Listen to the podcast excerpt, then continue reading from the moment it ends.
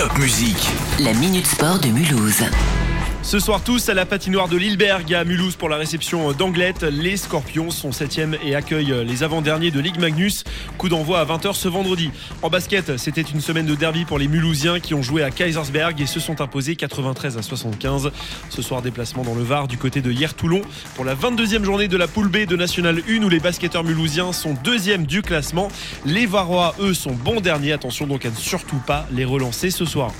Le volet euh, Mulhouse-Alsace a régalé le week-end dernier contre les championnes de France en titre, le Canet.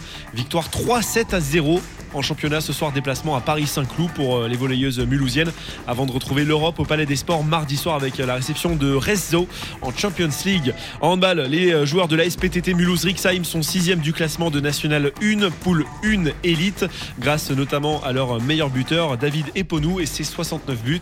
Et enfin un mot pour le FC Mulhouse qui retrouve le championnat dans une semaine contre Uningue. Euh, quatrième place de Régional 1 actuellement pour le FCM.